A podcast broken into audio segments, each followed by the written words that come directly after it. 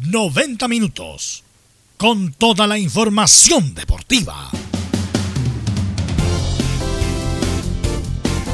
Vivimos el deporte con la pasión de los que saben. Estadio en Portales. Ya está en el aire con toda la emoción del deporte. Comentarios.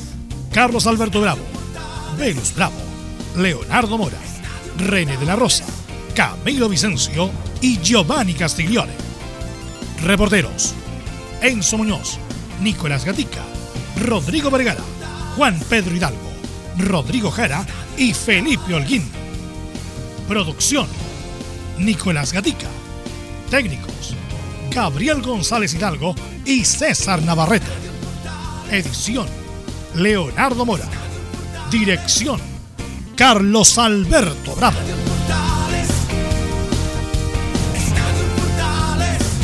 Estadio Portales es una presentación de Ahumada Comercial y Compañía Limitada. Expertos en termolaminados decorativos de alta presión. ¿Qué tal? Buenas tardes, somos Estadio Portales en el aire, ya son las 13 horas 34 minutos. De inmediato vamos a ir con ronda de saludos, viviendo ya este día 20 de agosto del 2020. ¿Quién, ¿Quién está resfriado por ahí? Sí, Nicolás Gatica, en vivo y en forma de rebota. Lo más probable es que no se haya llevado la boca al, al, ante, al, al antebrazo. cuando- claro. al antebrazo, por favor. Bien, vamos a ronda de saludos. ¿Cómo estás, Nicolás Gatica? Buenas tardes, algunas novedades en Colo Colo. ¿Qué tal? Buenas tardes. Bueno, gracias justamente. Eh, justo estaba tornando claro decir que Colo Colo, bueno, va a ser el primero, porque va a salir a la cancha finalmente, bueno, antes de la primera vez, pero nos referimos a primera división. Colo Colo será el primero en salir a la cancha en la vuelta del fútbol el próximo sábado a la una y media, frente a Santiago Wanderers, ahí en el Estadio Monumental, por supuesto, sin público. Ante eso tendremos la palabra de Gualberto Jara, que está hablando en estos momentos, también algo de Esteban Paredes y, por supuesto, un nuevo auspiciador que también se suma a Colo Colo. Perfecto, muchas gracias. Entonces, 13.30 horas juega Colo Colo en el Monumental. Don Enzo Muñoz, ¿cómo está usted? Buenas tardes. Buenas tardes, Carlos Alberto. Y si Colo Colo tiene fecha, la U también tiene fecha. Juega el domingo 30 de agosto en el Estadio San Carlos de Apoquindo contra Palestino en este duelo pendiente. Y en declaraciones, obviamente, vamos a escuchar las de Joaquín Larribey que adelantan lo que será este retorno al fútbol, además de, obviamente, Rodrigo Olver, gerente deportivo de la institución. Perfecto, muchas gracias. De inmediato vamos con Felipe Holguín. ¿Qué pasa en la Católica, Felipe? ¿Cómo te va? Buenas tardes. Muy buenas tardes, Carlos Alberto, y a todos los oyentes de Estadio en Portales. Así es, estuvimos hoy día en conferencia de prensa remota donde habló el jugador Luciano Agüet al enfrentamiento frente a Unión Española que van a tener eh, eh, por la vuelta al campeonato del fútbol nacional. Esto y más en Estadio en Portales. Además, Felipe tuvo un pantallazo ayer en televisión, ¿o no, Felipe? sí, sí, así es. Sí. Antes de ayer, el día martes, por, con el un pantallazo enano Buenanote. Pudimos ver a Felipe Holguín en toda su inmensidad. O sea, toda la gente pudo eh, ver y reconocer a Felipe Holguín, nuestro reportero de la Católica. Perfecto. ¿Cómo estás, Leonardo Mora? Buenas tardes. ¿Cómo le va, Carlos Alberto? Bien, pues yo ahora sí que estoy, estoy contento, tranquilo, relajado. De verdad, varios epítetos positivos tras el anuncio de, de ayer del retorno del fútbol a nuestro país. De verdad que es agradable que volvamos a hablar del retorno de nuestro equipo, cómo se están preparando. De, de verdad que fue muy agradable, muy positiva la noticia. Hasta altas horas de anoche eh, uno se, se ponía a imaginarse ya cómo se estaban preparando los equipos para el retorno del próximo sábado. Así es. Comienza la próxima semana retorno del fútbol chileno. ¿Cómo El- estás, Velo? Buenas tardes. Sí, comienza el 29 de agosto con este partido entre la Católica y Colo Colo, perdón. Colo Colo y Wanderers a la una y media en el Monumental. Así que no perdamos más tiempo. Vamos con los titulares que lee nuestro compañero Nicolás Gatti. Claro, partimos entonces con esto y más en la presente edición de Estadio en Portales. Tenemos más declaraciones, claro, del presidente de la NFP, Pablo Milat, sobre la vuelta del fútbol. Por cierto, revisaremos cómo quedó la programación para el próximo fin de semana de los partidos pendientes. Además, Milat adelantó lo que puede venir en las clasificatorias y la Copa América, perdón, y la Copa Libertadores. Ya en el fútbol chileno, en el informe de las colonias, Laurencio Valderrama, claro, nos repasará los principales hitos de Palestino que sabemos hoy cumple 100 años. Ya en Chilenos por el Mundo, en la noche del miércoles se anunció oficialmente la llegada de Mauricio Isla al Flamengo de Brasil. Siguiendo allá y ya por segunda semana consecutiva, Ángelo Araos es determinante en Corinthians, además fue elegido la figura del partido. Ya en Europa, por su parte, Junior Fernández jugará la próxima temporada en Emiratos Árabes, obviamente por un contrato millonario tras dejar Turquía. Nos vamos a la Premier League para los futboleros, ¿ah? donde habrá partidazo la primera fecha, ya que el Leeds de Bielsa jugará ante el Liverpool de Jürgen Klopp. Finalmente, el Bayern Múnich goleó al Olympique de Lyon de Francia y jugará ante el PSG el día domingo en la Champions League. Esto y más en la presente edición de Estadio Portales. Y gracias Nicolás. Y, quiero comenzar contigo Nicolás para que, ¿por qué nos actualice la programación? Ayer salió obviamente en todos lados, pero es bueno recordarla e ir para que la gente ya tenga la geografía del lugar, horario respecto de la vuelta del fútbol chileno que tanto ansiamos Nicolás Gatica. Sí, comenzamos entonces el día sábado 29 de agosto. la primera vamos a leer primero Colo Colo frente a Santiago Wander, ya lo dijimos, una y media en el Estadio Monumental. Esto es la fecha 8, partido pendiente. Luego, a las 16 horas, Coquimbo Unido va a enfrentar a Huachipato en el Sánchez Rumoroso, 4 de la tarde, esto por la fecha 4, el partido pendiente. Y luego, el mismo día sábado, la Católica va a recibir a Unión Española a las 18.30 horas en el Estadio San Carlos de Apoquindo. Este duelo era pendiente por la fecha 7. Luego, el domingo 30, O'Higgins ante Deportes Antofagasta, 11 horas en el Estadio El Teniente, fecha 8, partido pendiente. Palestino ante la U a las 16 horas en, San Carlos de Apoquindo, a fecha 8, partido pendiente. Y Curicó Unido frente a Unión La Calera a las 18.30 en el Estadio La Granja, fecha 8, partido pendiente. Y no es el último, porque el último va a ser recién el día martes primero de septiembre, donde Coquimbo Unido otra vez va a chocar en ese historiado partido frente a Audax Italiano al mediodía en el Francisco Sánchez Rumoroso. ¿Es buen horario, Leonardo, eso de la una y media para Colo Colo? No lo pregunto porque ahora la gente no va a estar y por mucho tiempo no, la gente no va a ir al fútbol, pero marcará bien a esa hora el rating del CDF. Sí, Carlos, de hecho con toda la gente confinada, con los castigados que de hecho vuelven a, en Concepción sobre todo, vuelven a la, a la fase 2. La verdad es que sí, de hecho, yo creo que todo horario, de hecho, eh, por ejemplo, eh, un horario poco habitual para la gente en estos tiempos, por ejemplo, si no hubiéramos estado en confinamiento de fútbol, eh, fueron los partidos de la Champions, 3 de la tarde, y la gente los estaba viendo todo. Entonces, poner, toda la razón. poner un partido a la una y media, que justo a la hora del almuerzo, yo creo que le viene bien cuando están todos reunidos ahora en familia prenden la televisión y se encuentran con un Colo Colo Wander, Wander Colo Colo, interesantísimo, muy bueno, le viene pero de perilla yo creo esto y además Carlos es un tema excepcional. Hay que entender de que toda la programación del fútbol, de hecho, no solamente es sábado y domingo, sino que después eh, el Nico nos va a contar, hay partidos en día martes, miércoles, jueves, viernes. Entonces la verdad es que es todo para poder ajustar rápido, porque de hecho acá Gabriel me planteaba una duda que yo creo que nos va a quedar a todos y que a lo mejor en estos momentos no es gravitante porque se puede solucionar de una u otra manera. ¿Qué es qué pasa con la Copa Chile? Porque vuelve el fútbol, el torneo nacional, vuelve la Copa Libertadores Falta la Copa Chile y de hecho hay otros canales hablaban en menor medida también del fútbol femenino. Entonces hay, varias cosas que hay que ir resolviendo en el camino todavía. Sí, la Copa Chile es como difícilmente se pueda jugar este año porque no hay no hay fecha. Y además hay que recordarle hoy que ahí van a haber fecha eliminatoria. Que incluso la misma fecha eliminatoria se va a jugar el campeonato chileno también. Así que yo no sé a dónde hay que habría que inventar fecha como para que se juegue la, Copa Chile. Pero además lo que, lo que yo pensaba, la nota de...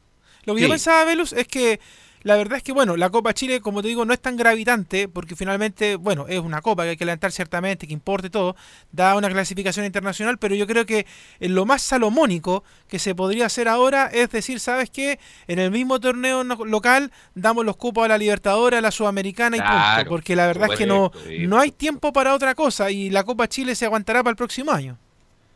Así es. O, no sé, antes era ida y vuelta la Copa Chile, partido único, podría ser partido único, pero es muy, insisto, hay una cuestión, un tope de fecha importante. Y una de las cosas buenas que eh, nos dejó la entrevista con Jorge Guagua ayer es que nos adelantó antes de que se oficializara que Palestino justamente iba a jugar en San Carlos de Apoquindo, Leo, antes de que se oficializaran por la NFP y por el mismo Palestino. Sí, de hecho ayer en la tarde justamente lo conversábamos en Portales Digital de ese anuncio que había hecho Jorge Guagui con Laurencio de que se adelantó la jugada y nos adelantó que ese estadio quedaba para el partido entre Palestino y la U, pero ahora falta resolver también porque dentro de la programación que entregó la NFP no está resuelto, por ejemplo, dónde va a jugar el Morning, dónde va a jugar Magallanes, porque esos estadios recordemos que no se pueden ocupar, el de La Pintana, el de Maipú y el de San Bernardo. Entonces falta ver si es que van a ir también ellos a San Carlos de Apoquindo, y Barnechea también lo sumo, si van a ir también a San Carlos de Apoquindo, van al Santa Laura, al Monumental o al Nacional, pero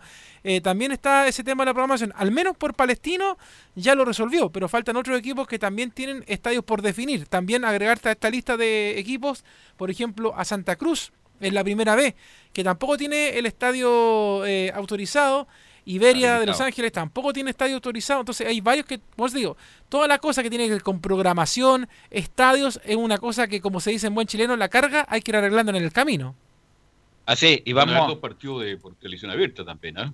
los sábados, era, era los sábados los partidos de televisión abierta, el domingo, el domingo, en la semana. Bueno, claro. Chilevisión Turner tiene los, los derechos y, bueno, leyendo a Cuncille, que es el productor general del CF, también van a estar en esa modalidad, entre comillas, van a poner, eh, a mí no me gusta esa cuestión de que te pongan ruido del público, así ah, asemejando el ambiente del público, y en algunos van a tener gente con algunas pantallas LED, bueno, está bien, el fútbol europeo se hizo, así que alguna cosa va a hacer el CF justamente para tratar de homologar el público, el público en el estadio. Y Gabriel, vamos a escuchar la primera de Pablo Milat. Obviamente lo escuchamos en vivo ayer, pero ayer en la tarde también eh, aterrizó todos los temas que habló en al mediodía prácticamente para confirmar la vuelta del fútbol chileno y vamos a escuchar la primera que justamente confirma los dos primeros partidos del fútbol chileno. Bueno, primero va a ser el partido de Copiapó versus Cobreloa a las 12 horas en el Luis Valenzuela Hermosilla de Copiapó. Así que vamos a partir con un, con un partido la B y posteriormente Colo Colo versus Wanderers a las 13.30 horas en el Estadio Monumental. Son dos más, es que están en la mesa de programación porque se tuvo que reestructurar a través del último informe del el MinSal. Ya. En un principio se podía comenzar el 27, que es jueves 27, y al final se, se retuvo que reestructurar a contar del sábado 29. Bueno, lleva dos semanas o tres semanas de llegar Pablo Milat y de haber aparecido más en televisión que en toda su carrera anterior, ni como, como intendente y como presidente de Curicó. Bueno, esto es lo que produce el, fútbol. Y vamos a escuchar la segunda, Gabriel, respecto de que el primer protocolo tiene que ver con el distanciamiento social. En cuanto a los protocolos, se han ido cumpliendo las, las fases de entrenamiento que tenían.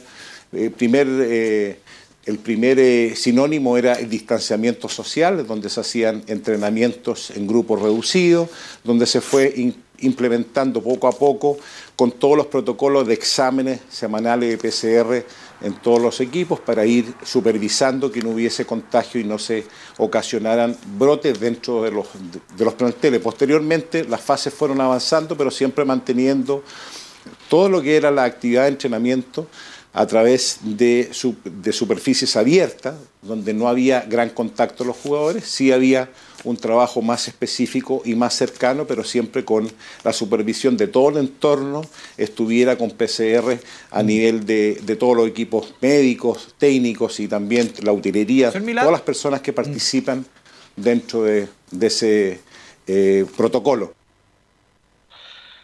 Así que vamos a continuar escuchando a Milat para después darle la bajada respecto que nos habla en el tercer audio que el segundo protocolo se refiere a la competencia. Posteriormente se hizo los protocolos de competencia, que son donde organizan los viajes, eh, aplicando las medidas del Ministerio de Transporte, donde se aplica también la, utilización de habitaciones singles para los jugadores donde no haya contacto, por la presencia que puede haber de algún contagio. Pero previo a eso, antes de viajar cada uno de los equipos tiene que eh, ser sometido a una PCR 48 horas antes del viaje y posteriormente todas las medidas de transporte, de alojamiento, todo lo que es la sanitización de los estadios y la distribución de zonas de las personas que participan directa o indirectamente en los, eh, en los partidos. Ustedes van a ver los técnicos con eh, un, protector facial donde van a poder dirigir a sus, eh, a sus jugadores y toda la gente de la banca la van a ver con mascarilla a una distancia determinada. Se van a aplicar todos los protocolos establecidos por el MinSal, pero llevados al deporte. Bueno, esto se ha relajado un poco en Europa, que obviamente están en distintas fases que en, Sudamérica. Leo Carlos Alberto en el sentido de que, por ejemplo, mascarilla, ya los entrenadores ya no los veo con mascarilla. Eh, eh, y además que con... Sorprende cuando alguno tiene mascarilla, de verdad. Claro, con mascarilla, así que... Eh, y bueno, me imagino mascarilla facial para que puedan hablar, porque si se ponen las mascarillas estas que No se se ocupan normalmente, obviamente que no, no, no se entendería nada. Eh, mañana le voy a preguntar a lo- cómo va a cambiar la labor de los árbitros y aquí se indica que también van a vivir una realidad parecida a los de los jugadores. Si antes concentraban, ahora no, a excepción cuando piten fuera de Santiago y los viajes también se modificarán. ¿ah? Solo serán aéreos cuando el desplazamiento supere los 500 kilómetros desde la capital. Por lo tanto, si en menos de 500 kilómetros, los árbitros van a tener que ir En a- bus. en bus o Por tierra o por claro. tierra, por auto, como, lo, como se indique. Eh, vamos a escuchar eh, la quinta de Pablo Milat que nos dice cómo esperan evitar lo que pase en Perú con los hinchas. Bueno, primero hay una organización con Estadio Seguro, con, con Carabineros, eh, con el CIFUT y con, y con los clubes, principalmente donde hay una organización y una distribución de los horarios con unos sistemas de protección, que no ocurra este, este tipo de eventos que no contribuyen a la continuidad del fútbol. Eh, los partidos se van a realizar en, la, capital los fines de semana, eso significa que se va a establecer una cuarentena eh, ligada también a, los, eh, a lo que ha sido la curva descendente de los contagios en nuestro país. Y esto, cómo se va a, aplicar esta, esta etapa de transición en las cuarentenas también va a coincidir con eh, lo- los partidos que se van a realizar el fin de semana y eso va a disminuir también la cantidad de gentes eh, en las calles. Así es. Eh, bueno, eh, leyendo el, como el protocolo también de todo lo que tiene que ver con las transmisiones y todo lo demás, eh, Leo Carlos Alberto van a ser 30 los trabajadores que del CF que estarán en la emisión de cada partido. ¿ah? Con, 30. con una salvedad, eso sí, los comentaristas, por ejemplo, van a acudir al estadio solo cuando se juegue en Santiago y en los partidos que se desarrollen en provincia van a estar desde los estudios. Están prohibidos los, aba- los abrazos, los besos. Bueno, los besos, eso solo. Bueno, Oiga, eh, Velus, eh, sí, ¿puedo mandar un aviso al aire a propósito de este tema? claro. Que el. Círculo de Periodistas Deportivos, la NFP y la Unión de Reporteros Gráficos no se olviden del resto de los medios de comunicación. Porque el tema no es solamente CDF. Usted sabe, y perdón que lo diga, pero usted sabe que el fútbol no solamente mueve al canal del fútbol ni a Chilevisión, que son los que tienen el dueño- son los dueños de todo, pero también estamos nosotros las radios, que necesitamos también en estos momentos ser apoyados en lo que van a ser las transmisiones deportivas, porque no se ha hablado mucho de qué va a pasar con las radios que transmitimos los partidos. Si es que nos van a otorgar ambiente, por ejemplo, en los estadios, las declaraciones de los jugadores cuando terminan los partidos, porque recuerde que eso es eh, única y exclusivamente del CDF. Y cuando uno, de hecho, normalmente toma el, la entrevista post partido, obviamente agradece al canal oficial por, la, por esa declaración, pero después, obviamente, nosotros, por ejemplo, teníamos nuestros reporteros que bajaban a Camarines, a Enzo Muñoz, a Felipe Holguín, a Nicolás Gatica, a Juan Pedro, Rodrigo Jara, Leo, etcétera. eso en Europa, por ejemplo, eso en. Europa, eh, por lo que estaba viendo, eh, se, como que se conectan vía Zoom y hacen la conferencia Claro. y ahí uno los toma. No sé cómo será acá. Eh, Por eso No te digo, sé si tienen estamos, estamos a, a una semana prácticamente de que retorne el fútbol y todavía la NFP ni los clubes han enviado un protocolo para los medios, para decir, por ejemplo, se termina el partido, por ejemplo, ya que está, ya que tú nos decías delante, termina el partido entre Colo Colo y Wanders, que es el primero que se juega. Una vez finalizado el partido, los medios se tienen que conectar a tal medio para poder recibir la conferencia de prensa íntegra. Claro. No, no, es- no existe todavía Sí. ese protocolo. No nos han dicho, por ejemplo, los medios de comunicación que quieran recibir el sonido ambiente de los técnicos desde la cancha, de los jugadores, tienen que conectarse a tal parte. Yo no sé si lo han hecho o no lo han hecho, por eso te digo, o sea, siento que tuvieron mucho tiempo el Círculo de Periodistas Deportivos, la NFP, y bueno, también te digo, te, te nombro también a la Unión de Reporteros Gráficos, porque los reporteros gráficos también conversan en las redes sociales. Vamos a poder entrar a tomar fotografía a los estadios, o quién se va a llevar los derechos, porque, por ejemplo, yo acá tengo en estos momentos el diario La Cuarta, que lo trajo Carlitos Zapá, que aparece, por ejemplo, la foto de Paredes que le hace el penal ayer a- al presidente Piñera. Piñera. Ayer, por ejemplo, pudieron entrar todos, ningún problema. Pero cuando se jueguen los partidos, ¿quiénes van a poder ingresar al borde de la cancha a tomar fotografía? Las agencias, los clubes, los clubes le van a enviar la fotografía a los medios. ¿Cómo se está organizando esa parte que también es importante? Y te digo por qué. Porque yo sé que es feo que lo digamos al aire, pero finalmente los medios de comunicación, la radio, los diarios, la televisión, tienen que tomar imágenes, tienen que vender una transmisión y tienen que sustentarse también en lo que viene ahora, el retorno de los auspicios para el fútbol. La verdad es que toda esa parte a mí todavía me queda la duda. Sí, bueno, el círculo ya envió una carta hace mucho tiempo, la respuesta parece que fue negativa, Pero yo estoy de acuerdo con Que van a seguir los protocolos europeos. Claro, eso van a los seguir. protocolos europeos, las radios no van a transmitir desde el estadio, pero que sí, por favor, a un reportero le permitan. No, pero ahí sí, pues hay posiciones. No, bueno, yo no, la verdad estoy de acuerdo con Leo, no, está- no, no hay claridad respecto al protocolo para los medios de comunicación, eh, si es de, de- del oficial de la NFP, si ha sido coordinado con el círculo, pero no ha salido como un, un papel, así como el protocolo para poder transmitir y, y tenerlo claro, la verdad. Lo que tenemos claro es que obviamente al inicio vamos a transmitir desde los estudios. desde los estudios, desde nuestro lugar de, de- de residencia. Pero bueno, así lo vamos a ir viendo en el camino. Vamos a seguir escuchando a Pablo Milat, eh, que nos comenta que los equipos que jueguen de local deben llegar en sus autos particulares. Primero van a llegar, los que hacen de local van a llegar en sus autos, digamos, particulares. Eh, se van a duchar posteriormente el partido en sus hogares, los que hacen de local, y los que hacen de visita en los, en los hoteles. Se va a reducir los espacios pequeños o microespacios que puedan haber un, un- un acercamiento social. Eso, eso está dentro del protocolo que se va a llevar a cabo. Por eso te digo que aquí se, necesita mucha confianza, mucha, mucho compromiso eh, y mucha actitud, pero también se necesita fiscalización para ir recordando previo a un acto que ya está condicionado por muchos años por los jugadores. Por eso te digo que es un aprendizaje, pero es un comienzo también a la competitividad. Y a través de los entrenamientos, te digo, con estas dos semanas adicionales, que va a ser un mesociclo de seis microciclos, eso va a aumentar la capacidad física de los jugadores, pero siempre a nivel de la estadística que hemos recogido de Europa, las lesiones han aumentado más o menos en un 20% en, un, en una época normal y eso significa que los jugadores van a empezar de menos a más porque el proceso competitivo es totalmente y se aleja mucho a lo que es el entrenamiento, aunque sea entrenamiento de fútbol. Bueno, me comenta Rojas Anselmo, bueno, que el protocolo ya salió y que van a transmitir Cuatro solamente radios. cuatro radios, claro, con cuatro personas máximo en el estadio. Eh, porque hay un máximo también de personas eh, que tienen que transmitir tanto entre, entre televisión y radio. Eh, bueno, obviamente siempre hay distorsión en esto y más aún con la pandemia. Así que, eh, así no tenía esa información también, Leo, ¿no? Lo que pasa es que esa información, Velus, es la misma que nosotros tuvimos hace varias semanas. Ese, es, ese es el pre-protocolo, no ha salido un protocolo nuevo. Claro, y después se dijo que ninguna radio, ¿te acuerdas?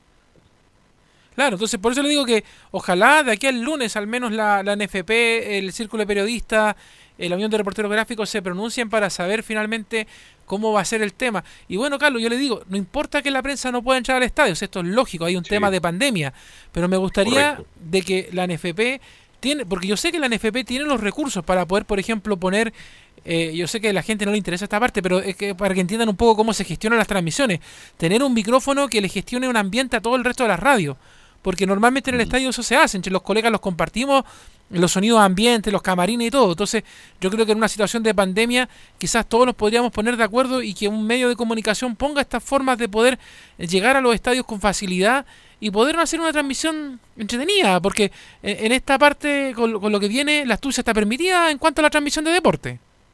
Claro, Así es. la creatividad es importante. Y vamos a escuchar las últimas dos de Pablo Milat porque tiene que ver con el aspecto internacional y las clasificatorias. Vamos a escuchar la número 7 de Pablo Milat que van a tendremos una reunión con la Comebol para ver el tema del fútbol internacional. Nosotros tenemos una reunión con la Conmebol, co- con la ministra del Deporte y también con el doctor Yañez, que es el, el que eh, es el jefe médico, digamos, de la selección chilena y está a cargo hoy en día de la comisión médica de la NFP.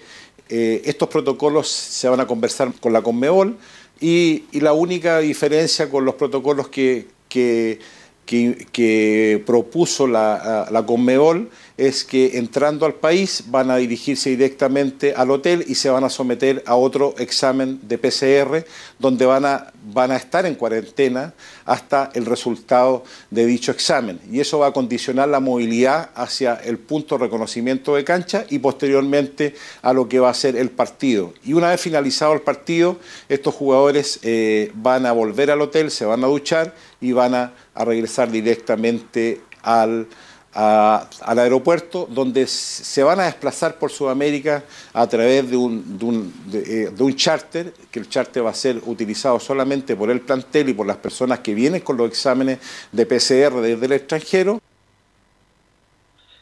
Ahí estaba la respecto del, del fútbol internacional y vamos a escuchar la que dice Pilar respecto a las clasificatorias, porque obviamente se ratificó por la FIFA la fecha en octubre, pero bueno, sabemos que todo es dinámico y que puede cambiar o no lo que se indicó para las clasificatorias para octubre y vamos a escuchar la, número 8 de Pablo Milat que estamos esperando la decisión de la FIFA. Estamos esperando y estamos muy atentos a la decisión de la FIFA en cuanto a las eliminatorias, porque es el primer compromiso internacional que tenemos como país, pero sí tenemos los compromisos, los equipos chilenos que comienzan el 15 de septiembre y la reunión con la Comebol va a ser fundamental para definir estos protocolos que son propuestos a través de las autoridades chilenas. Así que bueno, no dijo, no dijo mucho Milat, pero obviamente que la FIFA ratificó las fechas. El punto es que, como sabemos, la FIFA y la Comedol, bueno, nosotros estamos en el protocolo, ustedes tienen que conseguirse las autorizaciones internas para que sus gobiernos den las autorizaciones correspondientes para que se puedan jugar. Ahora depende de ustedes, como que le pasó la pelota a las federaciones para que las federaciones se consigan las autorizaciones para que se pueda jugar la eliminatoria. Así es, le pasaron la bota caliente, vale decir. Pero yo creo que se va a llegar a un acuerdo de lo, a una fórmula, este, no, no, me, no, me, imagino jugando la eliminatoria fuera de Chile, de verdad, definitivamente. Y como falta todavía, la eliminatoria cuánto va a tener en octubre. Estamos a la vuelta de la esquina. Este, pero nos queda todo septiembre. Todo, pero no queda nada. Porque Muy rápido. No queda nada, incluso se tenía que haber jugado un partido, dos partidos amistosos en septiembre. incluso tenía que darse la nómina en esta altura de la fecha, pero no se, no se va a jugar justamente por, por el tope de fecha y por la imposibilidad de jugar en Europa, Leo. Tal cual, así que no, la verdad es que como dices tú, esto es muy rápido, si de hecho ya estamos a 20 de agosto, entonces ya la otra semana prácticamente cerramos el ojo y llegamos a septiembre, entonces tiene que estar la programación y, la, y todo lo que viene muy rápido, porque si no se le viene el calendario encima a la Federación de Fútbol del Chile, a la NFP, a la Conmebol, entonces la verdad es que tiene que, ojalá mañana ya estar todo resuelto.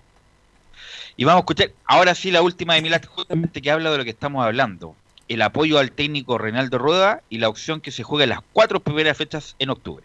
Bueno, primero, las personas que trabajan necesitan un apoyo. Nosotros hemos dado todo el apoyo al seleccionador porque un técnico necesita ese apoyo para trabajar primero con tranquilidad y con la confianza del entorno. Eh, lo que se ha dicho de, de, del camarín de la selección no, no es tan eh, directo, como dicen, con respecto que está quebrado el camarín, de que no hay relación. Hoy en día la relación de los jugadores es buena, donde hay, eh, no hay grupos, como han dicho, que, que, pueden separar o pueden desunir el, el, el objetivo principal, que es, es, clasificar a Qatar. Sí. Y esta, esta eliminatoria de, de, de del mes de octubre se está viendo si se puede hacer eh, doble. Eso significaría que podríamos tener cuatro partidos consecutivos de Chile en dos semanas, que una propuesta que hablamos ayer con el presidente de la FIFA, Infantino, que tuvimos una reunión de la Conmebol con respecto a estos temas, que no solamente implica una coordinación de Sudamérica, sino que de todo el mundo, porque hay jugadores en las fechas FIFA que tienen que dirigirse a las respectivas selecciones. Así que va a ser un tema, ¿eh? un tema complicado de coordinación, porque ya en esa fecha van a estar en pretemporada los equipos europeos para ya retomar sus ligas. Barcelona, por ejemplo, tiene que volver en dos semanas a volver a entrenar para ya jugar la liga correspondiente. Así que bueno, es un tema de todo un cambiante de noticias que Depende sí, que no. De cómo se ve la pandemia. Eh, pero bueno, se, ya se jugó la Champions, se está terminando la Champions, se termina también la Europa League, se pudo jugar en, en Europa, independiente de que sea en el modo burbuja, así que bueno, vamos a que, y como dicen todos los epidemiólogos, los infectólogos, los virólogos y todo lo demás, vamos a tener que convivir con el coronavirus por un buen tiempo, con todas las medidas de restricciones, con todas las medidas de seguridad, para que podamos, que se pueda vivir con o convivir lamentablemente con este virus famoso del COVID-19. Vamos a ir a la pausa, Gabriel, y vamos a volver con el informe de Colo Colo, la U y la Católica. Radio Portales le indica la hora. 14 horas, 3 minutos. Comercial IAC y Compañía Limitada. La mejor calidad mundial en laminados decorativos. Comercial IAC y Compañía Limitada es Vertec en Chile. San Ignacio 1010, Santa Rosa 1779, Avenida Mata 446 y Portugal 501. Comercial IAC y Compañía Limitada es Vertec en Chile.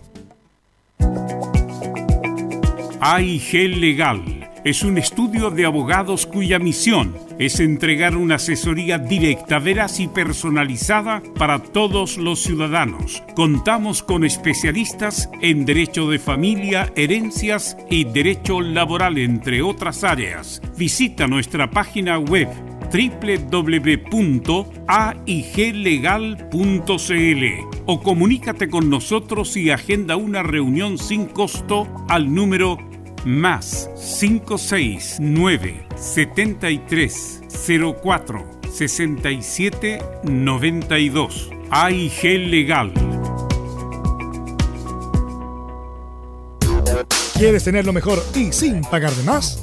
Las mejores series de televisión, los mejores eventos deportivos, equipo transportable, películas y series 24/7. Transforma tu TV a Smart TV. Llama al 973-718989. Twitter arroba panchops. Una mirada distinta, con reflexión, profundidad. La encuentras en www.opine.cl. Ya lo sabes, www.opine.cl. Somos tu portal de opinión.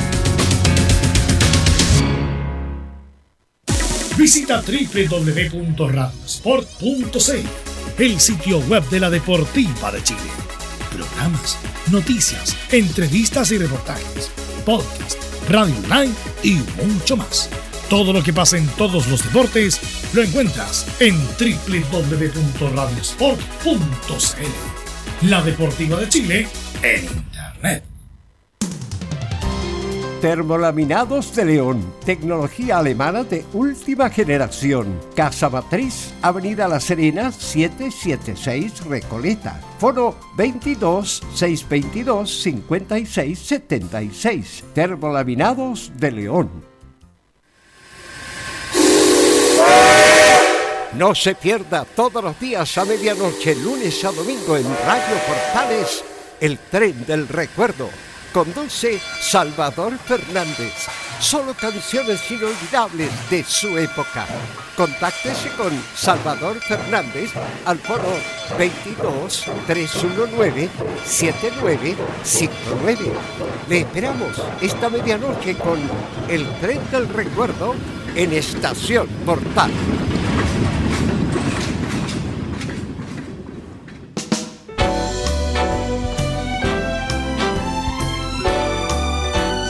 Radio Portales, en tu corazón, la primera de Chile.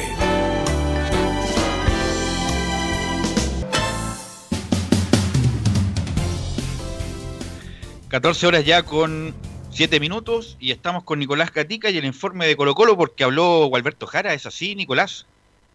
Sí, exactamente, justamente lo habíamos adelantado en titulares cuando estábamos justamente comenzando el programa, estaba recién hablando, había hablado hace poco el técnico de Colo Colo, se había atrasado la, realización de la conferencia típica de los días jueves porque Colo Colo anunció un nuevo auspiciador, un nuevo acuerdo para la para justamente para el equipo Albo. Lo leemos a continuación el, comunicado, después por supuesto vamos a ir con, con los audios de Gualberto Jari también, lo que quedó de Esteban Paredes, que también dijo algo interesante. Lo primero sobre el tema de la marca dice, Blanco y Negro anunció que selló el acuerdo de DirecTV, lo nombramos nomás, como nuevo auspiciador, que se extenderá hasta diciembre del 2022 y se materializará en su indumentario oficial y la experiencia Colo Colo Go que ofrecerán a los hinchas. La camiseta del cacique lucirá en su parte frontal y dorsal la marca de la plataforma, por supuesto. Además, la alianza contempla la realización conjunta de acciones de branding, importantes descuentos, promociones y beneficios a clientes potenciales clientes y empleados hinchas, así como también eventos deportivos y acciones de responsabilidad social que Colo Colo recordemos acostumbra hacer bastante a lo largo del año que se irán realizando a largo plazo, obviamente cuando esto de la pandemia lo permite. Este auspicio será el primero que la empresa realiza en Latinoamérica con la marca de su plataforma de streaming. Ahora, justamente hablábamos de lo amistoso, de lo amistoso, bueno, Colo Colo justamente para pagar la diferencia que tiene con los jugadores es que firmó por DirecTV y a través de este servicio de streaming o DirecTV Sport, todo lo demás, van a ser amistosos para que Colo Colo a través de la pantalla de DirecTV puedan financiar justamente los descuentos que tienen con los jugadores y además obviamente ojalá producir mayor retorno. Así que es una manera novedosa, no novedosa, pero... Oye, sí, Velus. Pero me, queda la duda, Nico, eh, ¿y qué pasó con MG? Bueno, es que ese... No, del, pero es que a lo mejor no es una no es un auspiciador principal en el sentido de lo que pasa es que del torso de la camiseta. Estoy viendo las estoy viendo las fotografías de, de la nueva camiseta de Colo Colo y, vuelven a, estar en el pecho, al frente. ¿Quién? DirecTV. DirecTV. Por eso te digo que es un... Bueno, no sé. ¿Pero será solamente por los partidos amistosos? No, no, no sé, no. sé, bueno, no sé, ahí es el detalle. Lo yo que sí escuché en otro medio de comunicación eh, es que justamente el acuerdo de DirecTV tiene que ver, ah, porque hasta el 2021, a fines del 2021, es justamente la manera de pagar los descuentos que hizo Colo Colo y Colo Colo va a salir a través de su pantalla en partido amistoso a través de la pantalla de DirecTV. Eso es lo que yo podría eh, informar. No sé si estás tú. A, lo, eh, mejor van a, sí. a lo mejor van a hacer lo mismo que hizo que tiene Everton, que si te fijas, Everton en la camiseta tiene dos sponsors en, en, el, en la camiseta en sí. Que uno, Puede ser, pues, uno es, un canal de fútbol. Como el equipo mexicano. Claro, que uno es un canal de fútbol y el otro es una empresa de telefonía. Claro, así que. claro, la cuestión es que no sean incompatibles, lo, no vamos a tener a, dos televisoras del mismo rango si obviamente compiten. Eh, eso no. Claro, que en este caso es, una, es un auto, eh, son automotoras y la otra eh, operador de cable. Compañía una compañía, claro, compañía de televisión satelital. Eh, de streaming también, Nicolás. Claro, justamente dice acá, pues este piso será el primero que la empresa realiza en Latinoamérica, o sea, solamente en Chile es el primero, eh, con la marca de su plataforma de streaming justamente toda clara, pero por supuesto toda esa duda si qué pasará también con MG y eso lo sabremos y lo veremos el próximo sábado por el Monumental cuando Colo Colo salga a la cancha frente a Santiago Wander, vamos a ver cómo ahí va a ser el, modelo de camiseta y todo eso lo que va. ¿Y va a salir con eh, Umbro o va a salir con va a salir con sí, pues el Umbro hasta fin de año, ¿no? Sí. Sí, hasta fin de año. Bueno, pasemos a la parte futbolística, pero entre comillas futbolística, porque vamos a escuchar algunas declaraciones que quedaron ahí de, Esteban Paredes, antes de por supuesto pasar a lo que tiene que ver con, em, con, eh, con lo de volver a tocar en la jornada de hoy, la vuelta al fútbol y todo eso. Escuchamos una del capitán de Esteban Paredes sobre el tema que ya fue tema durante todo esto de la pandemia. Dice el capitán, el plantel zanjó todas sus dudas junto con el presidente. La verdad que bien, bien. Eh, estamos motivados. Eh, ya el, plantel eh, zanjó todas sus dudas, eh, junto con, el presidente que es don Aníbal. Eh, fue una reunión en la cual, eh, te repito, zanjamos todo lo que, lo que había en el pasado y miramos siempre para adelante por el bien de Colo Colo. La verdad que se pintó más mal de lo que fue. Bueno, entre nosotros hubieron diálogos que sí, subieron de tono, no tengo por qué esconderlo, pero creo que eso a la larga te hace más fuerte, te hace más grande para para poder seguir en, la competencia. Eh, te repito, nos juntamos con Aníbal, eh, con nuestro presidente, que, la verdad que, se ha portado bien. Eh, ya zanjamos todas las dudas y lo mejor que, entre todos decidimos que lo mejor era tratar de llegar a un acuerdo y, por el bien de Colo Colo. sí, la verdad que sí. En su momento sí hubo un distanciamiento, pero, pero hoy en día creo que se, habló todo lo que tenía que hablarse personalmente, que eso es lo importante y bueno, ahora a unirse más que nunca y por el bien de Colo Colo te digo. Ahora Colo Colo una taza de leche, todo arreglado, todo conversado y está todo bien entonces por Colo Colo Nicolás Catica. Sí, al parecer bien, ahí Esteban Paredes aclara que hubo conatos, que hubo por supuesto mala onda en su momento, como lo dice ahí muy bien, pero claro, finalmente zanjó todo lo que lo, del pasado, como dice ahí Esteban Paredes, ya hay buenas relaciones. Además, ahora dijo ya Esteban Paredes don Aníbal, así que ahí también ya hay un avance. Claro. Obviamente que se le baja, se le baja el perfil, obviamente, porque viene la competencia, pero obviamente que la heridas quedan. Heridas quedan, hay unas cicatrices que quedan. Independiente que insisto, está muy bien dar vuelta a la página y concentrarse en lo que lo importante que es lo deportivo que viene a corto plazo. Bueno, otra de jugador Esteban Paredes sobre cómo está eh, el equipo. Justamente ya pasó todo el tema de, las declaraciones y de, las rencillas con la dirigencia de Colo Colo. Ahora cómo está en el terreno de juego en la cancha. Antes de volver justamente a nuevamente el próximo viernes a la cancha, dice justamente Esteban Paredes, la verdad que estamos muy motivados. Sí, la verdad que bastante bien, bastante motivados. Eh, hemos cumplido con los protocolos que, se tienen que, hacer. Eh, nos hemos hecho PCR cada cinco días, eh, que es algo un poco molestoso, pero bueno, para el bien de nuestra salud, de nuestra familia, creo que es importante eh, tenerlo. La verdad que es complicado, pero eh, creo que ha, pasado en todos lados del, mundo. la verdad que hay que, hay que tener un, respeto, te repito, por el tema de la salud de nosotros y de nuestra familia.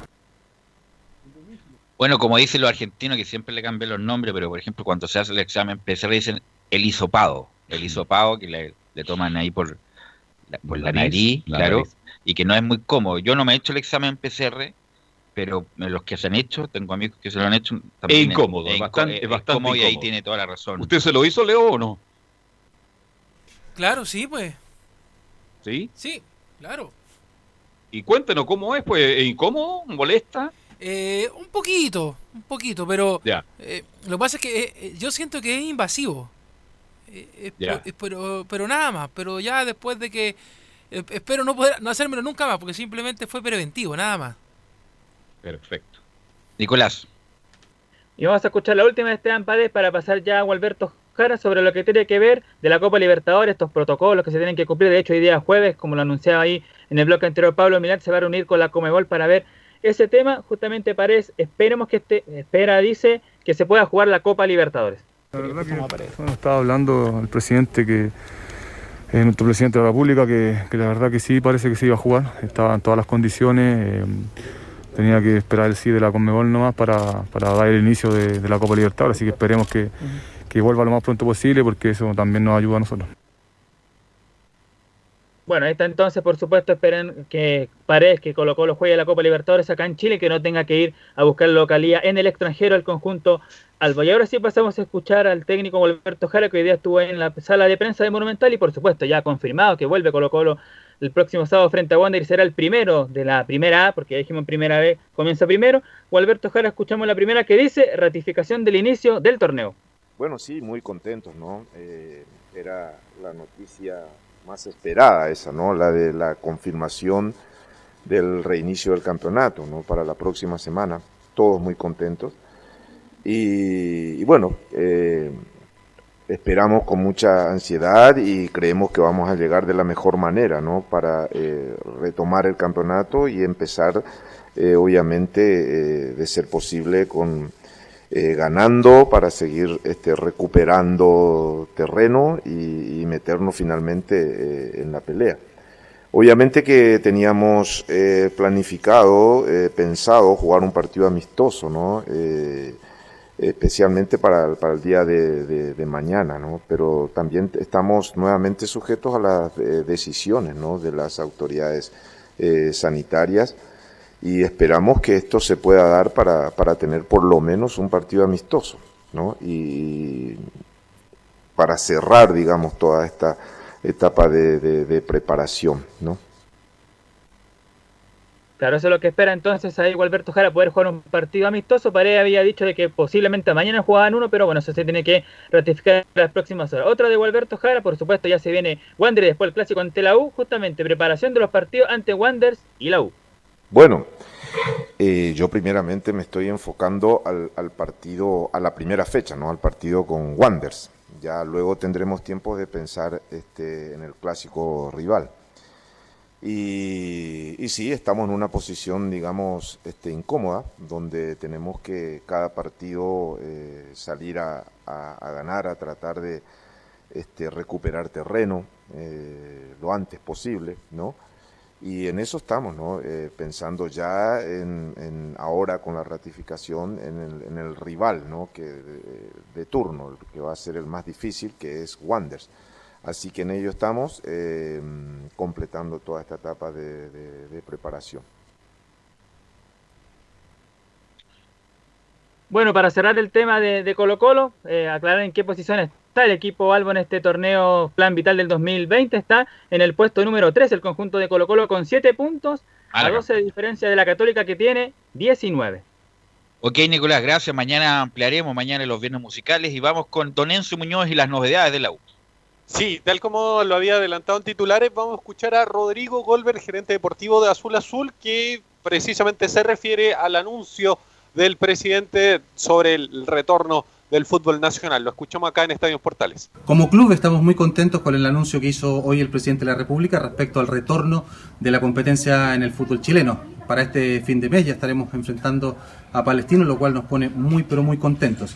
Asimismo, manifestamos nuestra alegría por la ratificación de nuestra localía para el Superclásico del fútbol chileno, entendiendo que el Estadio Nacional es donde ejercemos normalmente de local y esperamos también para los partidos venideros que podamos ejercer esa misma condición los fines de semana. Así que como club estamos realmente satisfechos con el anuncio que se hizo hoy y esperamos, por supuesto, colaborar en todo lo que nos diga la autoridad y en todo lo que también hemos desarrollado de manera autónoma.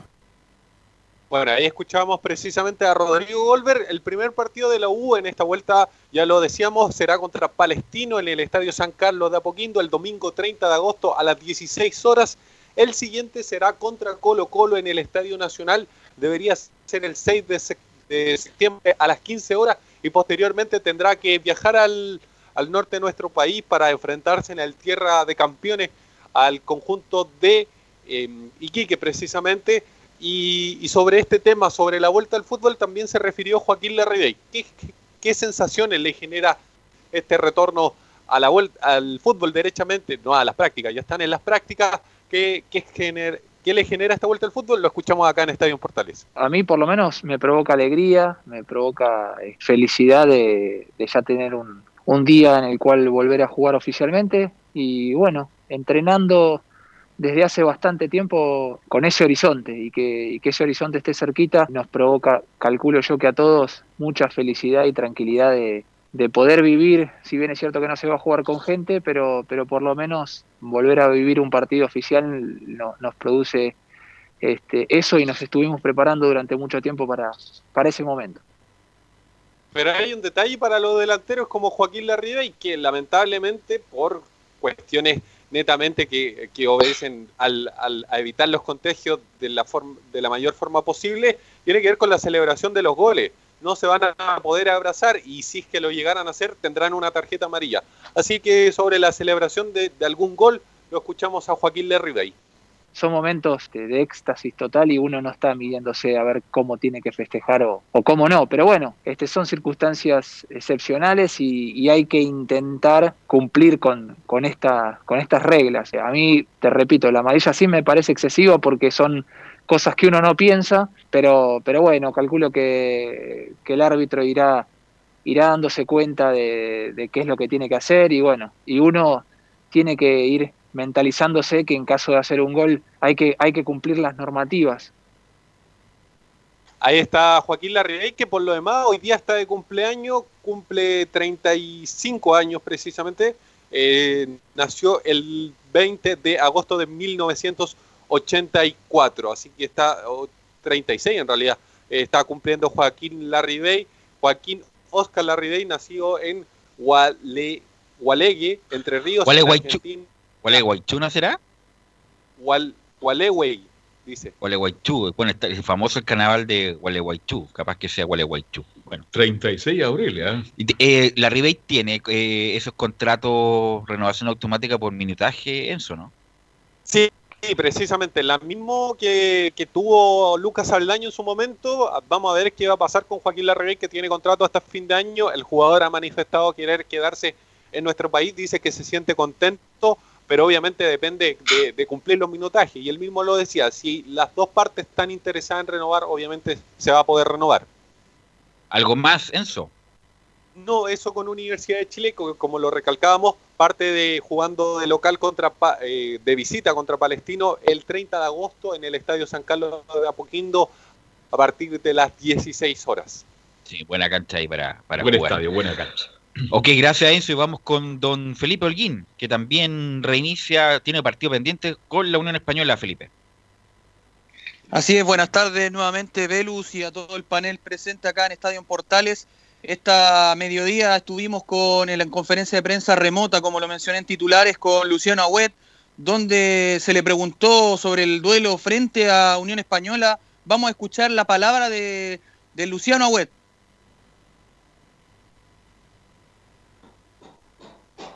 De la vuelta al fútbol con énfasis en el partido con la Unión.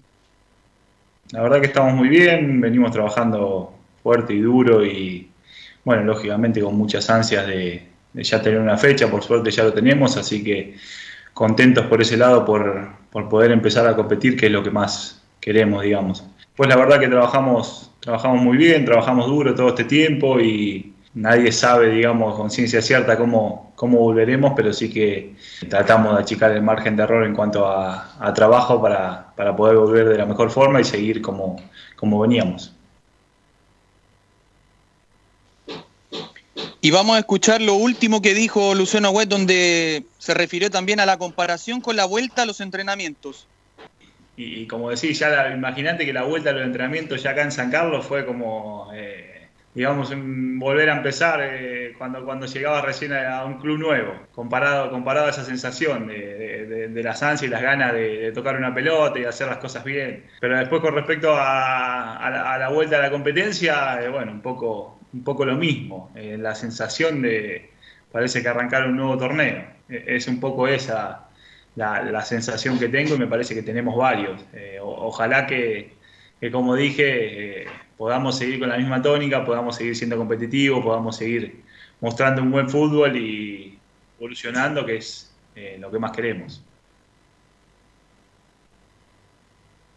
Y como último, muchachos, ya para ir finalizando el informe de Católica al día de hoy, eh, bueno, a, ayer les comentaba un poco quién era Alfonso Garcés. Bueno, es el hombre detrás del éxito de, del semillero de la Universidad Católica, que descubrió a los talentos como Felipe Gutiérrez, eh, eh, Mauricio Isla, eh, Gary Medel, entre otros, y, y, este hombre que estuvo también con pasado en Colo Colo. Eh, ese ha sido, muchachos, el informe. Felipe, Felipe, de hoy. antes que sea lo último, ¿qué pasa con Bonanote que lo veo muy inquieto porque no se conversa con él y termina contrato a fin de año?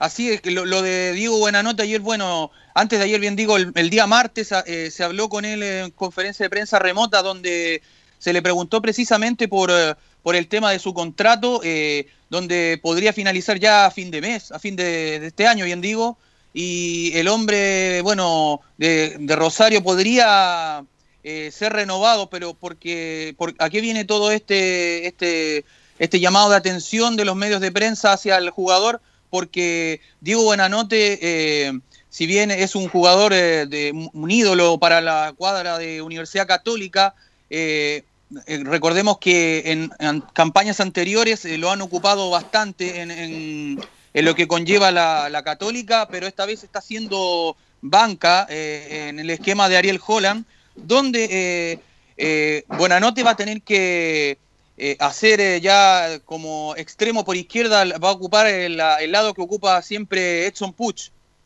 Bien. Bueno, pero lo que dijo ayer Buenanote para cerrar es que nunca le había pasado a ningún club que a esta Exacto. altura del año no, estuve, no tuviera conversaciones para renovar o que le dijeran que no continuaría. Y esa es la, la, la gran tiene. incertidumbre que tiene Buenanote. Y obviamente si uno se rige por las señales es que Buenanote tiene una gran posibilidad de no continuar en Católica justamente por los hechos. Gracias Felipe. Vamos a la pausa y vamos a, tener, y vamos a tener un gran invitado, Francisco Meneghini, a la vuelta de la pausa. Radio Portales le indica la hora. 14 horas 27 minutos. Termolaminados de León, tecnología alemana de última generación. Casa Matriz, Avenida La Serena, 776 Recoleta. Foro 22 622 56 76. Termolaminados de León problemas de familia, herencias, laboral y otros? AIG Legal, estudios de abogados que entrega asesoría directa y personalizada para atender su situación personal. Especialistas en derecho de familia, herencias y derecho laboral, entre otras áreas Comuníquese con nosotros y agende una reunión sin costo al más 569 7304 6792 o visite nuestra página web www.aiglegal.cl.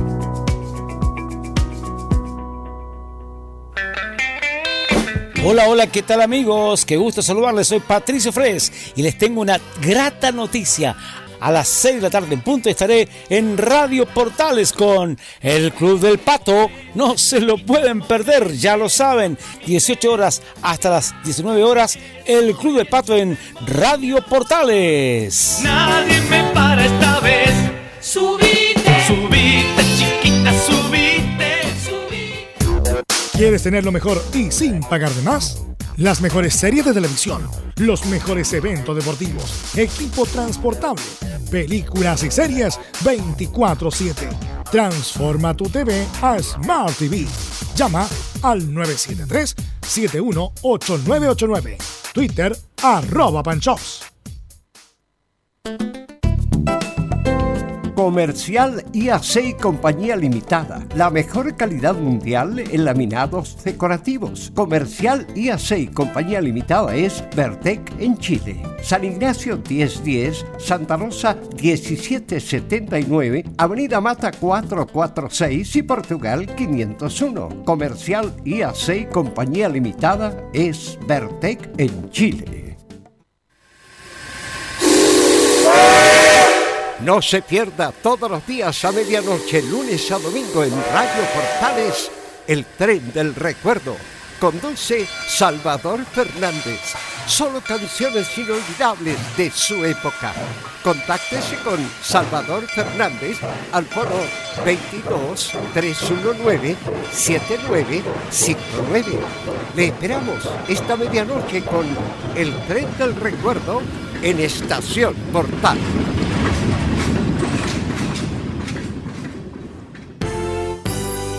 1180 en amplitud modulada. Radio Portales en tu corazón. La primera de Chile. 14 horas ya con 31 minutos y ya estamos con Técnico joven, 31 años, 32. 32, bueno, pero 31 años. Hizo muy buena campaña en Unión La Calera, eh, salió de ahí y ahora está en Audax Club Esportivo Italiano. Don Francisco Menigini, ¿cómo le va? Buenas tardes, le saluda Carlos Alberto Bravo, somos Estadio Portal y gracias por atender el llamado. ¿Qué tal? Buenas tardes. Un gusto también charlar con ustedes. Los escucho un poquito con un poquito de acople. Ok, vamos a ir con nuestro ingeniero ahí para que no nos escuche tan con acople. Bueno, Francisco, ¿cómo ha sido la vuelta ya hasta un par de semanas con el entrenamiento? ¿Cómo ha sido la respuesta de los jugadores, Francisco?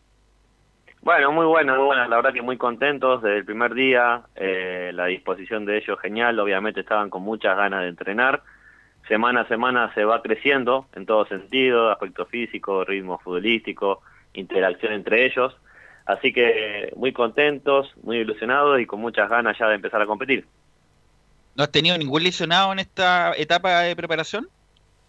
Sí, sí, sí, sí, porque tenemos un plantel muy corto, lo sabemos y lo tenemos claro y lo hemos conversado internamente, pero al mismo tiempo de mucha calidad y mucho potencial. Así que confiamos en eso, eh, en esta cantidad de partidos que se van a jugar va a hacer que utilicemos a todos los jugadores y eso siempre para un entrenador es muy bueno. Obviamente no vamos a regalar oportunidades, pero sí creo que la competencia interna va a ser muy importante para a partir de ahí ser competitivo hacia afuera.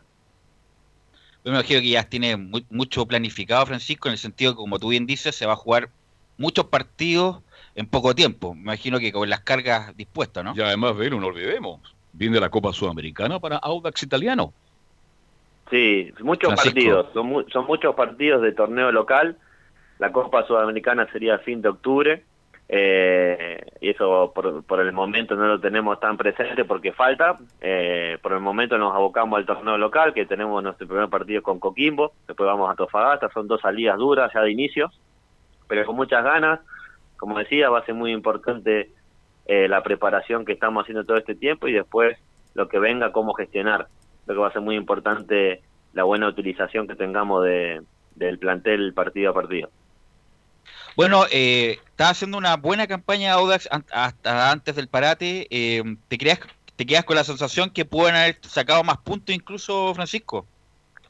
Sí, creo que tuvimos, fue muy marcado el comienzo del torneo, los primeros tres partidos que ganamos, más allá de ganar creo que, que tuvimos buenos tramos, Eh, un bu- muy buen partido en Copa Sudamericana en la vuelta y creo que el resto de los partidos al final del, del antes del parate nos costó, ya estábamos en un, en- habíamos bajado un poco el nivel, creo que es un proceso normal también de que el equipo estaba buscando alternativas y, y hemos trabajado mucho en la gestión de los momentos. Es muy importante gestionar los momentos, no, no los partidos se dan los 90 minutos como uno quiere. Hay momentos que son más adversos que otros y es importante como equipo tener herramientas tácticas y también emocionales para, para superar esos momentos. Está a 8 puntos de Católica, o italiano. Eh, no, en Sí, está- pero, no, 11 pero en cuanto al nivel, yo he visto varios partidos de Audax y yo creo que, como dice Francisco, merecía más puntos de los que tiene. Ahora, Francisco, siempre a mí me ha gustado mucho un jugador que tienes tú a tu cargo, que bueno, se formó en Coreloa, que te pintaba para crack. Yo creo que todavía le, tiene tiempo para, para despuntar. Es el caso de Iván Ledesma, un jugador muy talentoso que eh, ha adquirido un- unas cuotas de sacrificio importantes para jugar en el fútbol de hoy. ¿Tú crees que Iván Ledesma puede, tiene una edad intermedia, tiene 25 años, puede dar el salto en algún momento de, de calidad? Sí, totalmente. Es un jugador con muchísimo potencial, lo hemos hablado directamente con él. Creo que hasta el parate estaba haciendo muy buenos partidos, había mostrado muy muy buenas condiciones. En, la, en las intenciones que tenemos nosotros como equipo, eh, creo que se potencia por los compañeros que tiene en el mediocampo, por cómo puede conectar con las líneas de arriba. Así que tenemos mucha mucha confianza en que pueda desarrollar su potencial y creo que si lo consigue, el, el paso natural es, es crecer a otro equipo. Eh, ¿Y qué crees que le falta un poco más de, bueno, ha adquirido esa cuota de sacrificio que siempre se le pide a los talentosos, pero tú crees que ha adquirido esa cuota de sacrificio que siempre se le pide a esos tipos de jugadores o no? Sí, es, fundamental. El juego es, eh, el juego es uno solo y es completo. No es solamente atacar, defender, no es solamente tener la pelota, no tenerla. Es un todo el juego y es fundamental que los jugadores jueguen en su totalidad. Eso es cuando la tengo yo, cuando la tiene mi compañero, cuando la tiene el rival, cuando la pelota está cerca de mi posición, cuando la pelota está lejos. Trabajamos mucho en ese sentido colectivo de, de trabajar todos juntos, tanto como para hacer gol en campo en el gol en el arco contrario y evitar en el arco nuestro. Así que ninguna posición está exceptuada de ese trabajo. Bueno, Francisco, lamentablemente, y te tengo que preguntar, eh, en abril Audax vivió una un incidente lamentable con Rodrigo Holgado y Manuel Fernández. Bueno, sabemos la situación de Holgado que eh, está con la- una cuestión judicial pendiente. ¿Manuel Fernández está entrenando con ustedes? Sí, Manuel Fernández está entrenando normal desde el primer día que recibimos las autorizaciones eh, de parte del gobierno. Ya, perfecto. ¿Y lo Delgado, cómo, cómo lo es? ¿Cómo has tenido contacto con él? Sí, sí, con Rodrigo hablamos todas las semanas. Él está entrenando vía Zoom porque obviamente todos saben que está en su casa. En septiembre hay una audiencia y bueno, ahí probablemente haya alguna novedad eh, de su situación judicial. Bueno, como eh, inmediatamente sabiendo que estamos conversando con Francisco Meneghini, el, entrenador de Audax Italiano, inmediatamente Cristian Leiva, un- me imagino que lo conoces, que trabaja contigo en la U, te saluda, y Leonardo Fernet también, que, es- que trabaja ahora con BKHS, te saludan, Francisco, porque están atentos a la entrevista. Eh, Francisco, bueno, eh, te quiero preguntar más, más allá de Audax, me imagino que seguiste con mucha atención todo lo que pasó con el lead de Marcelo Bielsa y el, ascenso que tuvo al- a la Premier League. Sí, sí, muy contento. Obviamente en la cuarentena seguimos la campaña, seguimos los partidos, así que. Eh, esperemos, creo que todavía no se confirma la continuidad, ojalá se dé para tener a Marcelo, que es uno de los mejores entrenadores del mundo, en la liga que, que para mí es la mejor de todas, así que sería muy lindo para todos los, los fanáticos del fútbol. Y qué debut tendría Pancho, nada menos que con el Liverpool. Sí, eso vi, la verdad, un duelo muy interesante por los equipos, por los entrenadores, así que como decía, ojalá que se pueda confirmar que va a continuar para que para que tengamos los los en general lindos espectáculos. Ahora, bueno, Francisco, ya tú te lanzaste como solista y has hecho una propuesta muy interesante, tanto en la calera, que la verdad me llamó mucho la atención tu salida, y ahora en Audax Italiano. Pero si te llamara Bielsa para, por ejemplo, ser ayudante en algún momento de eh, la Premier League, ¿lo pensaría o tú ya estás resuelto en seguir como solista? Y yo creo, una vez que ya inicié mi carrera como entrenador principal, lo hice por convicción, porque es lo que me gusta, porque siento que es la etapa que me toca vivir ahora, y la verdad que estoy muy focalizado en eso. No me, no me puse nunca en ese escenario probable, porque, bueno, no, no ha pasado, eh, y la verdad que estoy muy contento en Audas, y, y como te decía, después de tanto tiempo encerrado, con disfrutando, disfrutando cada entrenamiento. Usted, eh, te preguntaba por Ledesma. Yo te pregunto por otro jugador muy interesante que tiene Audas Italiano. ¿Cómo está Nicolás Orellana?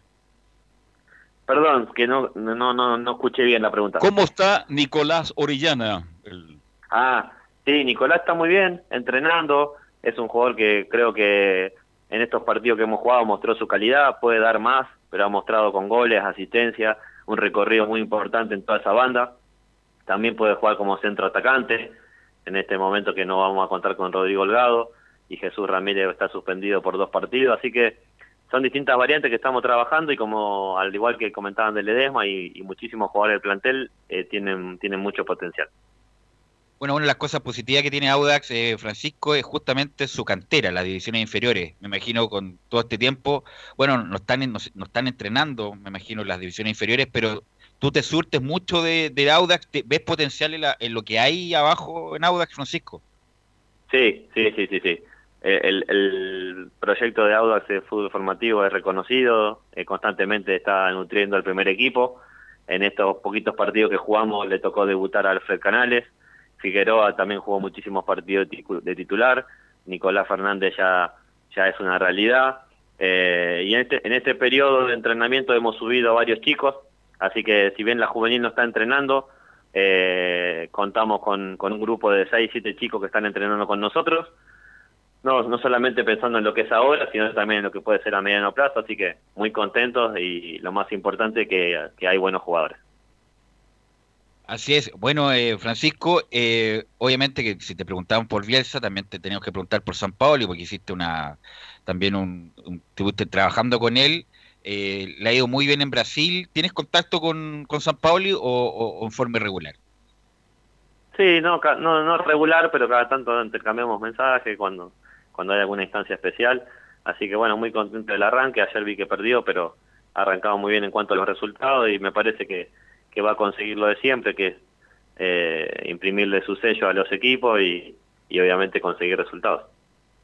Bueno, te escuché, eh, Francisco, siempre hablar bien de Sarri, eh, de- el, ex entrenador de la Juventus, que a pesar de que fue campeón de la liga, no le fue bien en la Champions. ¿Qué, qué, ¿Tú qué valoras de Sarri? Bueno, que independiente que fuera campeón, a lo mejor no demostró el fútbol que a ti te gustaba de él cuando, no sé, pues, cuando lo veíamos en el Nápoles. Bueno, eso, justamente de Sarri, el, mm, rescato ese, ese Napoli, esas tres temporadas en Napoli, creo que sacando el Barcelona de Guardiola y algún otro equipo ahí que se me puede estar escapando, quizás el Liverpool ahora, es de los mejores equipos que yo vi en mi vida, un equipo con una velocidad de circulación altísima, jugando siempre a uno o dos toques, con mucho protagonismo, y después una situación que siempre me llamó la atención de los equipos de Sarri es la organización defensiva, una organización defensiva zonal, de mucha presión, siendo que es un equipo que intenta ser protagonista con la pelota, se notan siempre muy organizados eh, sin la pelota.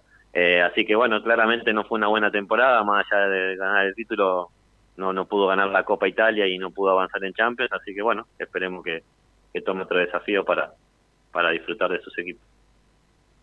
Desde el estudio te voy a hacer una pregunta, Sí. Leo. Por acá le saluda Leo Mora, profesor. Bueno, eh, una pregunta que yo creo que lo- los hinchas de, de Audax Italiano le, le- le gustaría hacerle a usted, a la dirigencia en general, es si en algún momento usted se interesó por la figura de, de Carlos Villanueva, que llegó hace algunos días, bueno, más bien no ha llegado porque todavía está en, fuera de Chile, pero va a llegar a Palestino, un jugador que es totalmente identificado con Audax Italiano y que muchos a lo mejor esperaban que en su regreso a Chile llegara justamente a la tienda Audina. ¿Qué nos puede decir un poco de esto? ¿Se, interesó usted en algún momento con él, por él, la dirigencia? ¿Qué le parece un poco este sentimiento encontrado que le quedó a los hinchas del Audax de que no pudiera llegar a la tienda Tana? Sí, Sí, bueno, la situación con Carlos, bueno, lo conozco el- de mi paso por la selección como asistente, desde ahí que lo conozco, grandísimo jugador, eh, con una trayectoria impecable y obviamente uno, un referente de, Audax. Mira, te cuento un, un tema, cuando firmé el contrato, en, apenas firmé el contrato en, eh, en, en Audax, eh, fue una presentación que hicimos en el estadio y una de las primeras conversaciones con Lorenzo Antillo, eh, una de las primeras cosas que le pregunté fue eso, si había una posibilidad de, que Carlos volviese, si habían hablado con él. Eso fue en diciembre, me comentaron que, el tema económico lo hacía muy complicado y ahora en mayo se volvió a comentar la situación, volví a preguntar eh, y me volvieron a decir lo mismo, que habían tenido contacto con el jugador, pero que el punto de vista económico era inviable la, la, la transacción. Sí, bueno, Francisco, te queremos agradecer esto. Yo quiero hacerle sí, la última, pregunta, perdón. eh, Francisco. Usted tiene 31, 32 años, se la han hecho muchas veces, pero quiero. ¿Cómo enfrenta usted a un jugador de 35, 36 años en su plantel? ¿Cómo impone su personalidad? ¿Por el trabajo de la semana? Porque usted es muy joven en esto del fútbol. Sí, no, no, la verdad que no, no me planteo diferencias para, para trabajar con jugadores más grandes o más jóvenes que yo. Trato de, de mostrarme eh, como soy, genuinamente, con mi trabajo, conocernos y, y disfrutar del día a día, así que no, no es algo para lo que me prepare en especial. ¿Cuántas veces ocupan la cancha de la Florida porque ustedes sacan ventaja? Usted me responde, ¿se saca ventaja o no a jugar y a conocer una cancha sintética? Yo, yo creo que sí, porque los jugadores de Audax, la mayoría lleva más de una temporada en el club y por ende la conocen. Han entrenado muchas veces, han competido muchas veces y el equipo que viene obviamente no lo hace y creo que se saca una, una pequeña ventaja, en especial por la incomodidad que genera en, en el equipo contrario. Bueno, Francisco, te queríamos agradecer porque hay muchas fichas puestas en usted para futuro, en un equipo más grande de color azul, que en algún momento también aspiran a que en algún momento, si es que obviamente esta carrera prometedora se materializa, ¿por qué no tenerlo en algún futuro también en ese equipo? Así que muchas gracias por esta entrevista, Francisco, y lo mejor de los éxitos para, el- para lo que viene. Bueno, muchísimas gracias a ustedes. Disculpen que algunas preguntas no, no las escuché bien claro, pero bueno, gracias por el contacto y un abrazo. Gracias, Un abrazo gracias. para ti, gracias, buenas tardes. Francisco Meneghini estuvo con nosotros en Estadio en Portales. Eh, entonces vamos a ir ahora con Laurencio, eh, con Laurencio Valderrama, que tiene un informe de Palestina. Este jueves 20 de agosto es un día muy especial para todos los simpatizantes del fútbol y en particular para los hinchas de Palestino, porque hoy se cumplen 100 años de vida institucional de este emblemático equipo del fútbol chileno. En estos 100 años, el Tino Tino ha tenido alegrías y tristezas, éxitos y fracasos, pero se ha destacado por ser un constante animador de los torneos de primera división desde la década del 50 y, acaso lo más importante, por ser un factor de unión con la comunidad palestina en nuestro país y en todo el mundo. Si bien Palestino fue creado el 20 de agosto del año 1920, no fue hasta el año 1952 cuando entró al profesionalismo y se coronó campeón de inmediato en la segunda división, logro que le permitió el ascenso a la primera división. Poco tiempo pasó para el primer título de Palestino en la división de honor. El cuadro árabe se coronó campeón de la primera división 1955 en un plantel encabezado por el argentino Roberto Col, a quien incluso el reconocido cantante de la nueva ola, Luis Dimas, le dedicó un trozo del himno oficial del club. Como decíamos, Palestino también vivió tristezas en su historia y fue así que en 1970 descendió a la segunda división. El cuadro tetracolor no demoró mucho tiempo en volver, pues se coronó campeón de la actual Primera B en 1972. El tradicional cuadro árabe poco a poco volvió a las alegrías, pues se coronó campeón de la Copa Chile en 1975, tras golear por 4-0 en la final al Lota Schwager en el Estadio Nacional. Los goles fueron anotados por Sergio Messen, Oscar Fabiani, Alberto Hidalgo y Pedro Pinto. Parte de los hitos más relevantes en la historia del club se dieron entre 1975 y 1978, porque Palestino clasificó por primera vez a la Copa Libertadores en el año 76 y además tuvo un invicto de 44 partidos desde 1977 hasta septiembre del 78, el más extenso en la historia de nuestro fútbol. El sábado 25 de noviembre de 1978 fue uno de los días más importantes en la historia de Palestino, porque se coronó campeón del Torneo Nacional 78 en una fecha donde venció 3 a 1 a Colo Colo en recordado partido en el Estadio Nacional. Los goles fueron un potente tiro libre de Manuel Rojas para vencer a Adolfo Neff, un cabezazo del repatriado Elías Figueroa y un autogol de Marcelo Pacheco para el equipo de Caupolicán Peña. Palestino no solo lograba su segundo y último título de primera división hasta la fecha, sino que además Don Elías levantaría su primer trofeo en la Liga Chilena. Una de las curiosidades de ese título fue que el presidente de Palestino, en aquel entonces, Miguel Nasur, fue campeón también como jugador en 1955, un caso muy pocas veces visto en el fútbol chileno. Por cierto, quien destacó en ese periodo fue el gran Oscar Popeye Fabiani, quien fue el máximo goleador de la primera división en tres ocasiones, con 23 goles en 1976, con 34 tantos en 1977 y con 35 goles en el año del título, en 1978. Los éxitos de esa época se extendieron hasta la Copa Libertadores del año 79, cuando Palestino tuvo una destacada participación y alcanzó semifinales, cuando los ganadores de dos grupos de semifinalistas llegaban a la final. En los años 80, un recordado hito de Palestino fue pelear palmo a palmo el título del Campeonato Nacional de 1986 junto a Colo Colo. Como ambos elencos quedaron empatados en el liderato tras la última fecha, jugaron un partido de definición en un repleto estadio nacional donde los salvos se impusieron por 2 a 0 y lograron el título. La forma que tuvo Palestino para dejar atrás esa pena fue la inauguración del Estadio Municipal de la Cisterna en un partido amistoso contra el Puebla del volante chileno Jorge Aravena el 7 de septiembre de 1988. El cuadro mexicano se impuso por 3 a 1. Palestino sufrió ese mismo año 88 con el descenso a la segunda división, pero logró el ascenso de inmediato en la temporada 1989 junto a la Universidad de Chile, en una temporada que se recuerda hasta el día de hoy porque fue la única donde la U jugó en la actual Primera B. El cuadro árabe tuvo irregulares campañas hasta el año 2008, cuando llegó a la final del torneo de clausura de ese año bajo el mando técnico de Luis Musri. Nuevamente, el cuadro árabe perdió una definición ante Colo Colo tras empatar 1 a 1 en la ida y perder 3 a 1 en la vuelta. Las alegrías volverían a Palestino con su recordada clasificación a la Copa Libertadores 2015, su retorno a las competencias internacionales cuando el equipo de Pablo Guede eliminó a Nacional de Montevideo en las rondas previas y avanzó a la fase de grupos donde tuvo una correcta actuación. Ese mismo año 2015, el equipo árabe llegó a la final de Copa Chile, pero no pudo ante la Universidad de Concepción que se impuso por 3-2 en esa final disputada en Talca. Sin embargo, el nuevo ciclo de Nicolás Córdoba le dio otras alegrías al Tino Tino palestino, que alcanzó de manera inédita la fase de cuartos de final de la Copa Sudamericana 2016, la última gran actuación de un equipo chileno en ese certamen. El cuadro tetracolor eliminó al poderoso Flamengo en octavos de final, pero no pudo ante San Lorenzo en cuartos de final.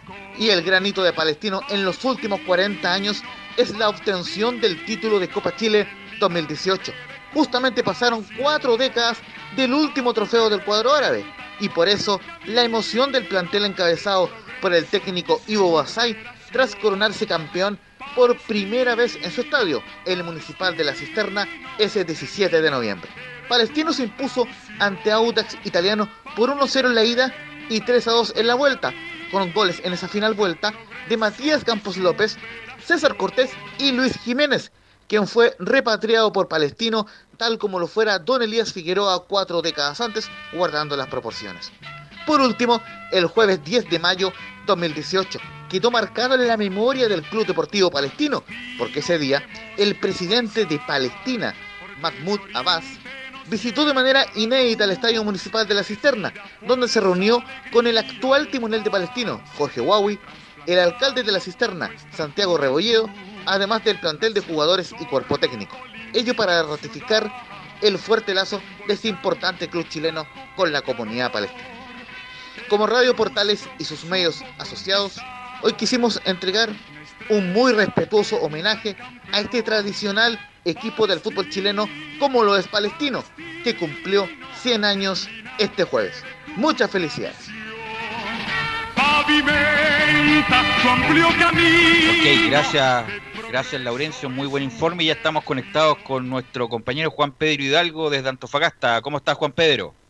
¿Qué tal, Bel? Un abrazo tremendo a todo el panel de portales para comentar indudablemente la escuadra del CDA. Hoy habló el técnico del Club Deporte Antofagasta para referirse a lo que también va a ser el inicio del torneo y pensar ya en el rival, que va a ser el próximo domingo a las 11 de la mañana, este domingo 30 de agosto, la escuadra de O'Higgins de Rancagua. ¿Cómo ha sido el trabajo? ¿Cuál es el compromiso que hay de parte de los jugadores para lo que viene en estos partidos? Lo comenta en el primer audio el técnico Héctor Almandós en el micrófono de Portales.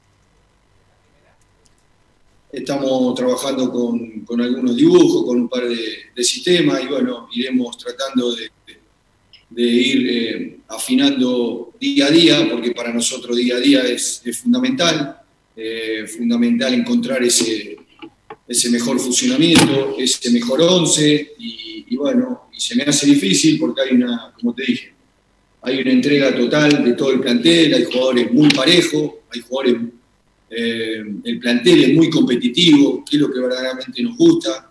Eh, lo charlamos mucho con Nico, con, con Nano, con todo el cuerpo técnico. La verdad que hay una, una gran unión, la verdad que hay una, buena vibra de todo el cuerpo técnico hacia, hacia el entrenamiento y, y eso a mí me da mucha, mucha contención, me da mucha seguridad y, sobre todo eh, el ir poniendo al, al, futbolista de la mejor manera para, para la primer final que tenemos, la vuelta al fútbol eh, que va a ser el, el, domingo a las 11 horas para, para, bueno, para empezar a, a, a ver al, a, este, a este nuevo Deporte Antofagasta. ¿Cómo va a ser el CDA que viene? ¿Cuál va a ser el CDA de Héctor Almandós? ¿Cómo vamos a ver este CDA en esta vuelta del torneo? Lo comenta en el siguiente audio también el técnico argentino. Verdaderamente lo que el hincha va a encontrar es un equipo que se debe entregar a, a pleno, que se debe entregar el 100%.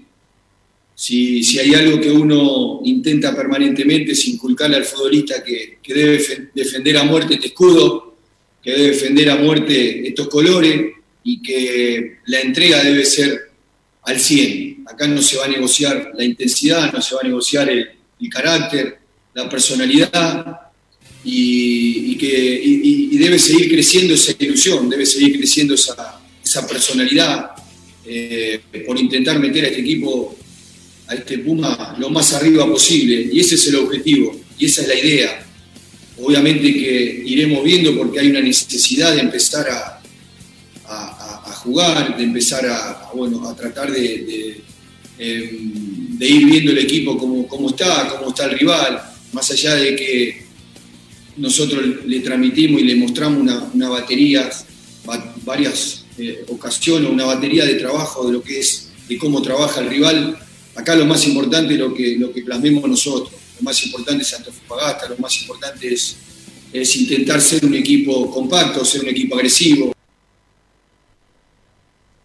Un equipo compacto, agresivo, se está analizando ya O'Higgins de Rancagua, Deportes Antofagasta no ha jugado ningún partido amistoso, no hay nada programado hasta la próxima semana, se juega el próximo domingo a las 11 de la mañana el viaje programado hacia la ciudad de Rancagua para jugar este partido pendiente frente a la escuadra de Graf que apuntan a que el partido podría ser muy favorable al Club Deportes Antofagasta. Desde la Perla del Norte, Juan Pedro Hidalgo para Estadio Portales. Sí, como, como buen argentino, es la primera final, es la, es la primera, primera final, final, que jugamos. Bueno. Héctor Almandos. Bueno, muchachos, muy buen... Pro... Sí. Me, me, eh, dije que ayer, por esas cosas de la vida, yo salgo a caminar en la tarde para mantener mi físico, me encontré con Caupo y Campeña. ¿Quién es Don Caupo? Don Caupo le dice a los jugadores, vía 50 pasos de Gran Avenida, aquí en el 23, y lo quiero saludar porque habitualmente dice que... Parte escucha. de la historia de Palestina, además. Claro, fue campeón del año Obvio, 78. 78. Caupolicán Peña, lateral derecho de la selección chilena, lateral derecho de Colo Colo, entrenador de Palestino, de Colo Colo y de la selección nacional. Así que si está escuchando a un Caupolicán Peña, estaba con su señora, con algunas dificultades para caminar, ya tiene sobre 90 años. Los, nuestros saludos, con mascarilla me imagino estaba. Sí. Ah, ya. Eh, mis saludos para él, mi respeto y bueno, nos acordamos de su gran momento que vivió en Palestina. Ok, muchachos, muchas gracias. Gracias, Gabriel. Y nosotros nos encontramos mañana en otra edición de Estadio en Portales. Fueron 90 minutos con toda la información deportiva. Vivimos el deporte con la pasión de los que saben. Estadio en Portales fue una presentación de Ahumada Comercial y Compañía Limitada. Expertos en termolaminados decorativos de alta presión.